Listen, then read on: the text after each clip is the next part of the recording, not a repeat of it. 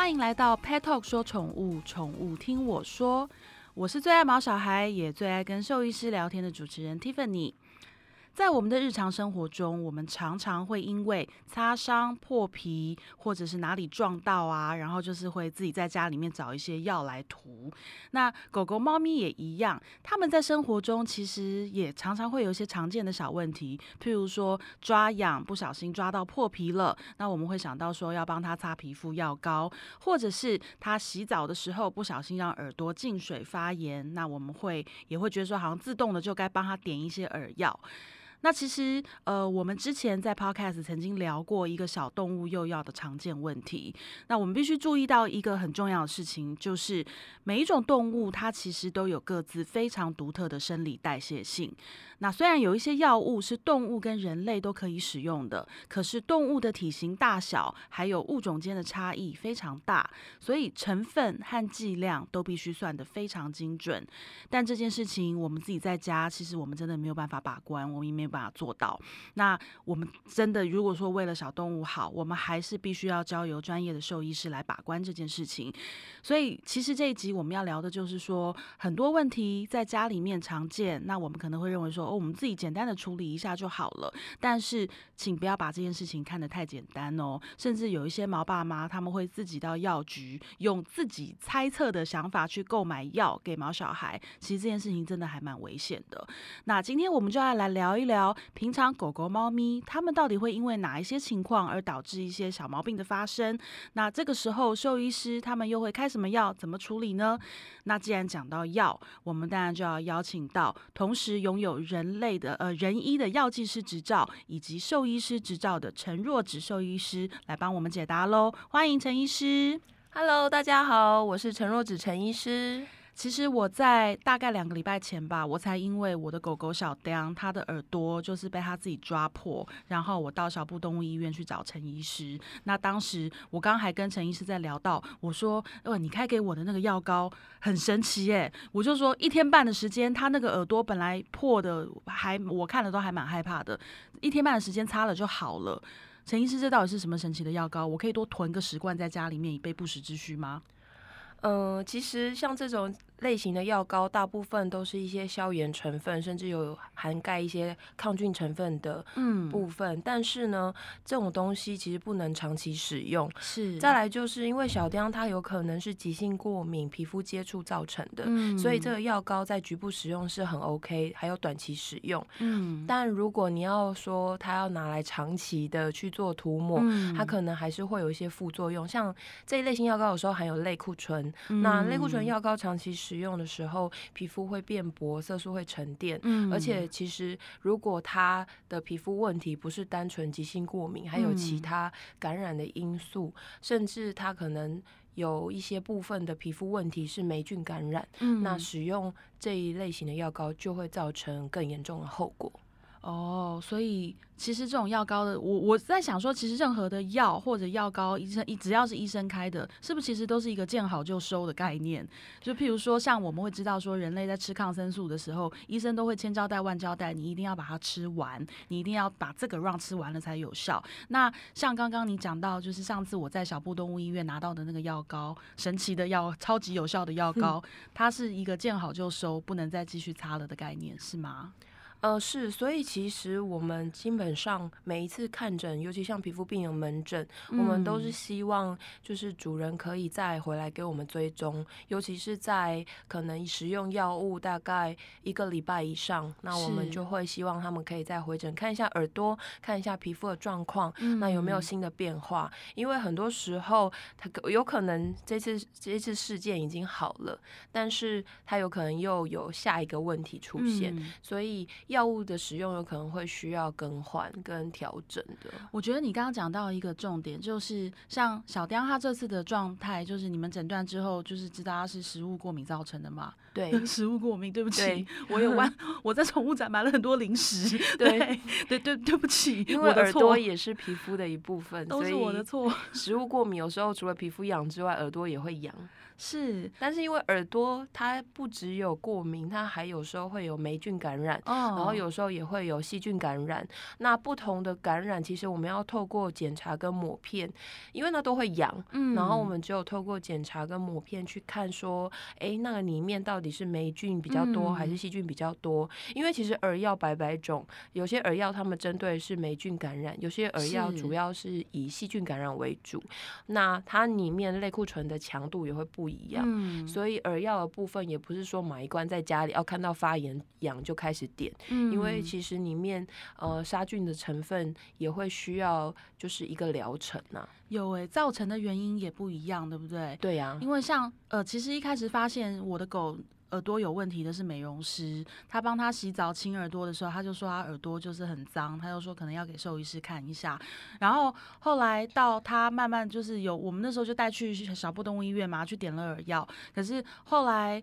呃，隔一段时间，他说：“哎，里面好了。”他说：“可是换外面，就是外面开始起疹子，然后开始抓破。然后其实那时候美容师他非常紧张，他比我还紧张，然后一直跟我说：‘你一定要赶快带带他去看医生，你一定要告诉我他怎么了。’那我一开始想说：‘哇，你干嘛那么紧张？你比我还紧张。’那我就想说，反正交给兽医师嘛，我也不怕，就是反正这么多兽医师好朋友，大家会帮他看好。然后。”结果后来我跟美容师讲了之后，他才松一口气，因为其实他就告诉我说，他那天有帮他换一款洗毛巾，然后他本来有点担心他是不是对他过敏。所以原因很多，还是要给医生看哦。对，因为有些时候可能，呃，我可能会对这个东西过敏，但你不会。所以，呃，不同的洗剂，其实皮肤的变动因子非常的多。有时候皮肤病的门诊并不是这么容易看，而且会需要很花很多时间跟就是主人去做一个喂教，是因为皮肤病它有可能因为寄生虫的感染，对，因为接触性它的衣物啊、床铺接触性的过敏，像是对于自己的皮。皮屑尘螨过敏，然后对于食物过敏，当然食物过敏有可能是最大宗，是，然后再来就是呃，像是洗剂的过敏，嗯，这些部分都有可能。那当然也有一些狗狗它有是异位性皮肤炎的问题比较严重，嗯，那这个部分在我们把这些变动因子都排除之后，我们可能才会去进一步诊断说，哦，它可能是异位性皮肤炎这样子。有那天当我带小雕到小布动物医院去的时候，然后。我永远记得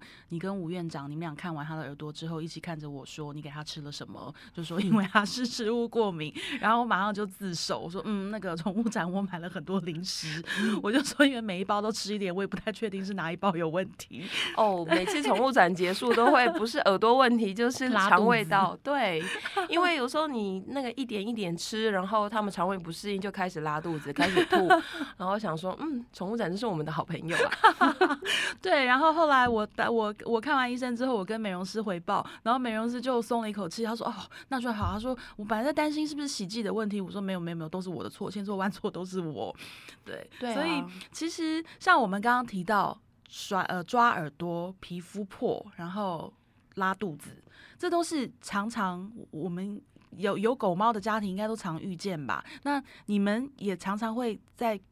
诊所里面遇到这些来挂挂，因为这些问题来挂号的嘛。是啊，就是这些小问题，好像其实呃，像是吐拉这件事情，就会有很多的。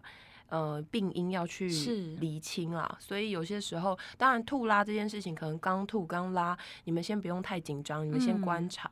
那如果说，哎，他精神变得不太好，甚至都不太愿意吃饭，那我们当然赶快尽快就医。嗯，但是他有可能是呃吐了一次之后，后面其实状况还可以。嗯，那我觉得这个部分就是要透过你们可能要比较仔细的去去。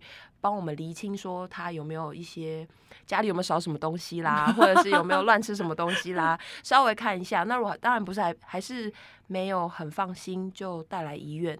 那再来就是呃，有时候像是那种嗯皮肤的问题啊，主人他们甚至会觉得说，那我第一时间自己解决就好了。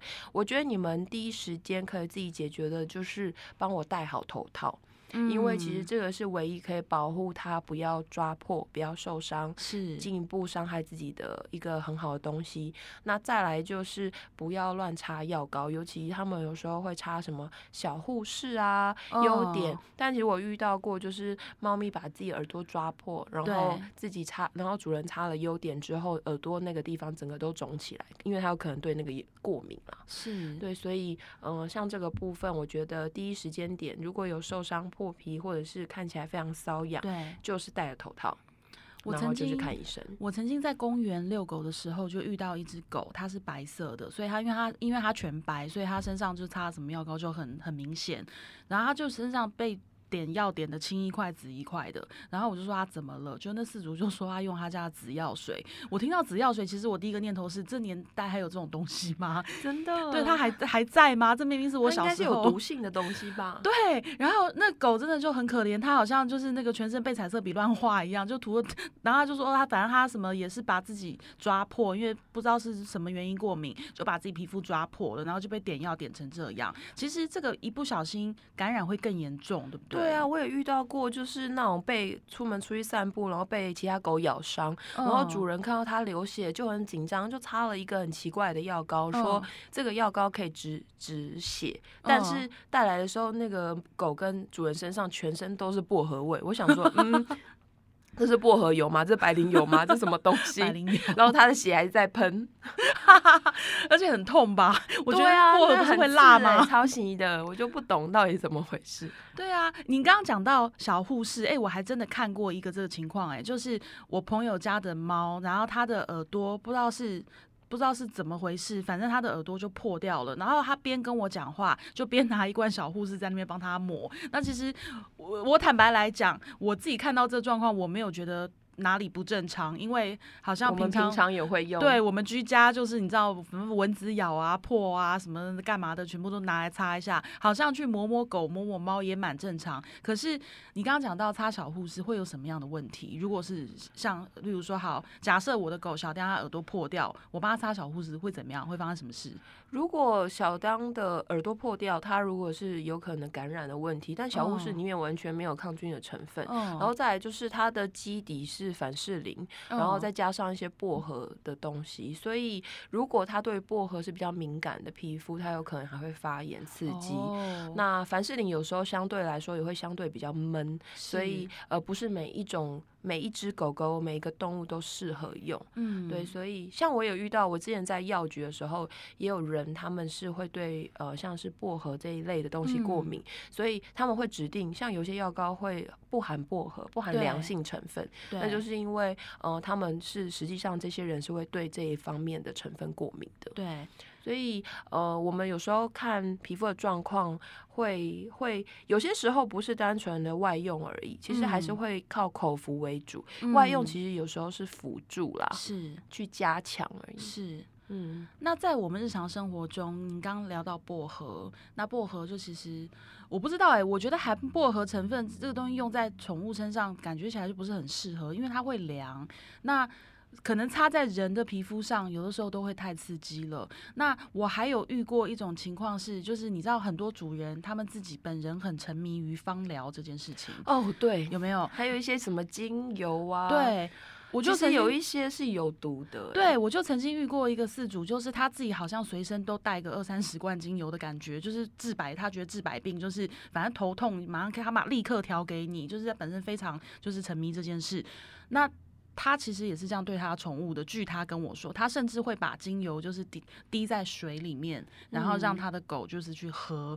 那我觉得在四主的观点，第一个没有人想去害自己的宠物，然后跟或许他真心的觉得就是在他的狗身上有很好的疗效，还是有很好的运作。但是因为呃，我我觉得重点是他们都会强调这是天然的，这是百分之百天然的植物，很安全。可是其实很多植物对狗猫不是那么安全，对不对？对啊，没错，因为其实狗猫它们生理代谢性跟我们不一样。嗯，那像是精油的部分，最常见的还是呃，像是茶树精油这一类的。是，那它们其实会有肠胃，对于狗猫来说会有肠胃道的副作用，嗯，哦，会容易产生吐拉，甚至一些呼吸道的刺激。嗯，所以像茶树精油啊，或是什么薰衣草油这些东西都是应该要避免的。嗯，那植物的部分呢，其实呃，像百合科类的东西，像是百合花，猫咪绝对不行。对，杜鹃花这些东西是呃很严重造成猫咪肾毒性的，这个一定要避开。嗯，然后黄金葛啊这一类的植物都是不行的，甚至铁树，我印象中以前在急诊有遇到过吃铁树叶子的，那个其实也有一些就是呃肠胃道刺激的一些毒素啦。嗯，对，所以呃也不是说。我们人可以，动物就可以。嗯，那像葡萄，大家一定都知道啊，葡萄这个东西狗猫又不能吃，但我们人吃很好啊。对对，所以像这一类的东西，在日常生活中，甚至像是一些药品，像最常见的呃普拿疼的中毒，好像最近大家打疫苗应该都有吃止痛药，那没收好普拿疼的中毒，或者是说一些呃补充皮肤的呃身体。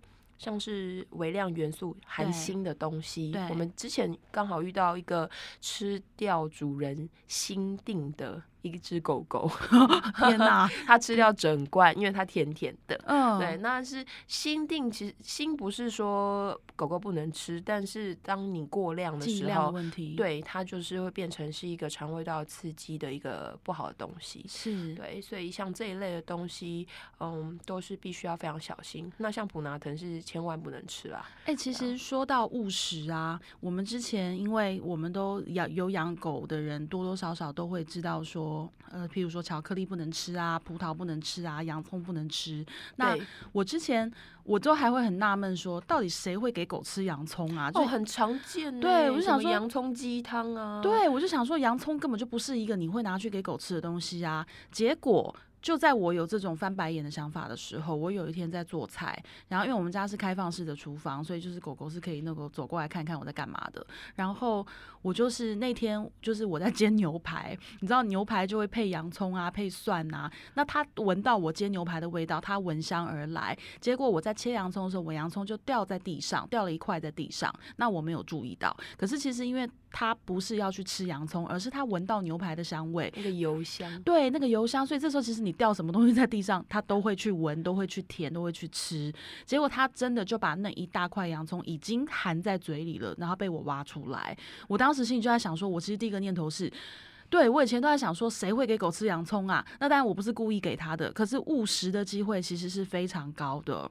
然后我还有听说过，就是呃，我朋友家就是也是有小朋友，他小朋友在吃葡萄干，然后他的狗狗也是好奇，然后去。吃掉几乎半包，或者是你桌上放着，然后他们就这样头探探探探探探，就把它咬下来，然后咬下来之后就全吃，或者是想咬一咬，没错，或者是你可能只是买一包宵夜，那些卤味什么，里面就加了一堆新香料啊、洋葱啊那些有的没有的，他就稀里糊涂的一起吃掉了，对，他就全吃了，唉。所以我觉得就是养宠物，我常常都讲，像我我的人类的儿子现在已经小学三年级，我常常说我儿子长大了，可是我我们家来了一个不现在已已经要满一岁的狗狗，我觉得我人生好像重新来一遍，因为就是所有你要那个预防小朋友会做出的危险的事情，什么东西要危险动作都要防备好，对，然后就甚至那天因为小小丁就是他去你们那边看耳朵，那我就是甚至想到说，哎，家里面是不是要来一？些什么居家常备用药，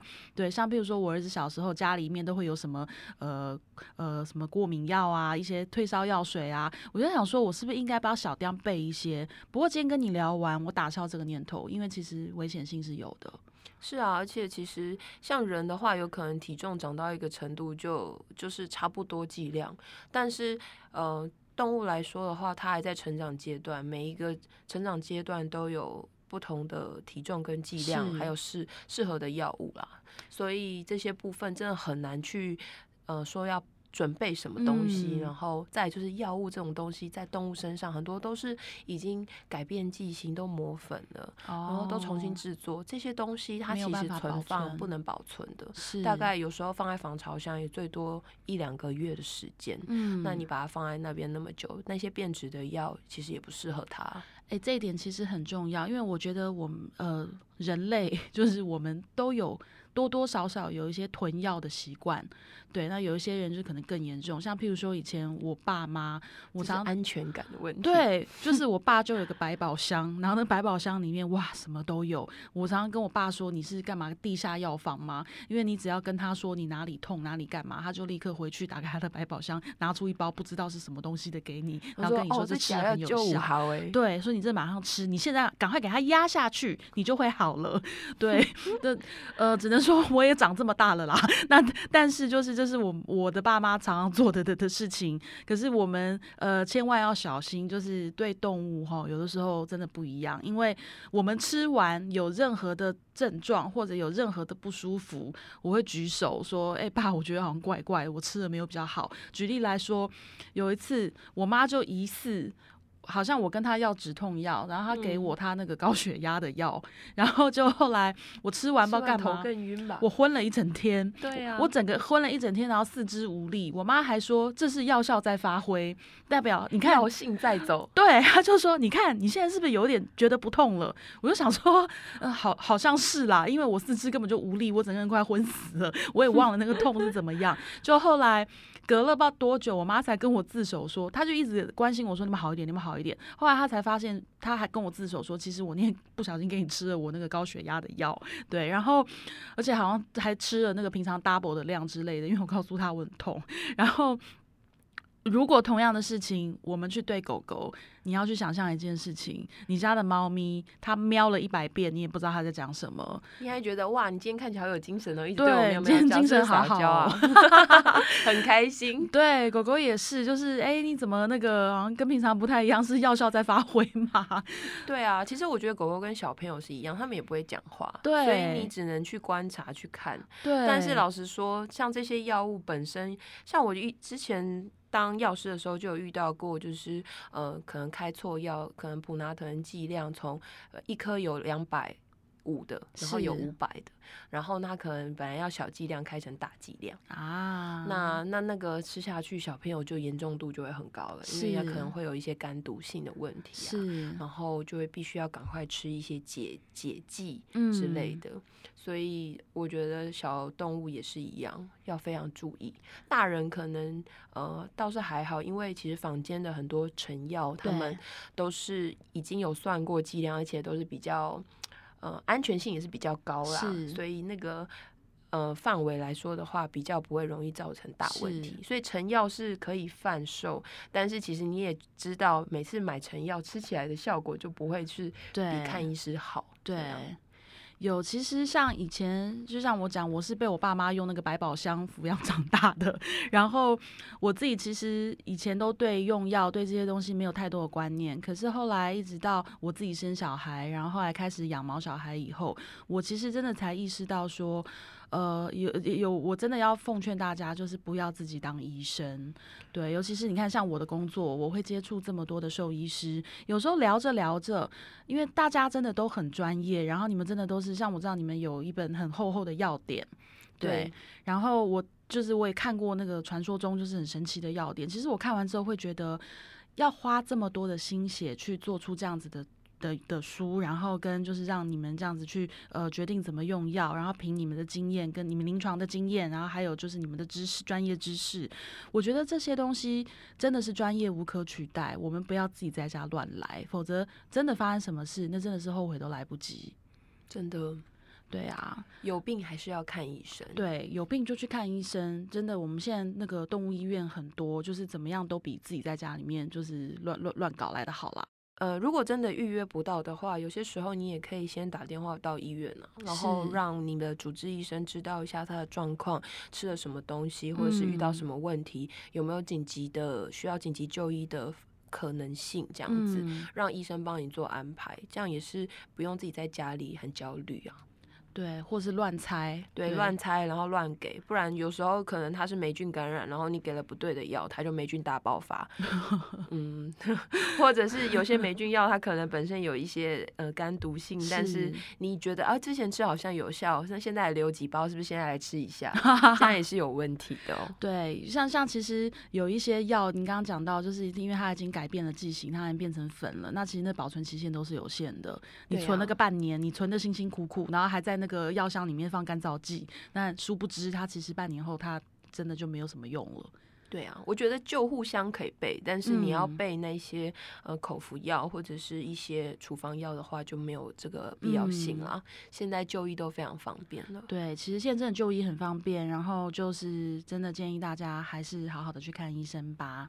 那今天我们非常谢谢陈若芷医师，陈若芷医师他在台北的角落动物医院还有小布动物医院都有看诊。那大家如果有任何问题，或是不管用药，或者是我们一般的呃狗狗猫猫有什么的。身体不舒服，都欢迎去两间动物医院跟陈若植医师预约，好好的聊一聊。今天我们到这边就谢谢大家喽，我是 Tiffany，我是陈若植医师，我们下次见，拜拜。